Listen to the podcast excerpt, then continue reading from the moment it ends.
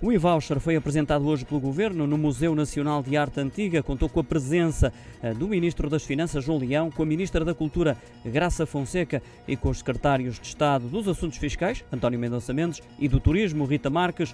Uma medida de estímulo ao consumo desenhada para ajudar na recuperação de alguns dos setores mais afetados pela crise pandémica, como a restauração, o alojamento e a cultura, e que permite a acumulação do IVA gasto nos setores englobados durante uh, três meses. Esse saldo poderá poderá depois ser descontado até 50% do valor das faturas de compras efetuadas nestas mesmas áreas do negócio. António Mendonça Mendes, secretário de Estado dos Assuntos Fiscais, esclareceu que a autoridade tributária não irá ceder a nenhum dado de nenhum contribuinte neste programa, em que o organismo não vai cobrar impostos, mas sim devolver sobre a dotação inicialmente prevista para o programa, que foi orçamentado com 200 milhões de euros. O ministro das Finanças, João Leão, sublinhou o caráter estimativo do montante numa medida que ajuda a recuperar a economia. Já a Ministra da Cultura, Graça Fonseca, sublinhou a importância da medida para ver uma acumulação durante o pico de consumo registado no verão, para depois estimular a procura na época baixa. Já a Secretária de Estado do Turismo, Rita Marques, lembrou a boa experiência que o mercado nacional proporcionou no ano passado,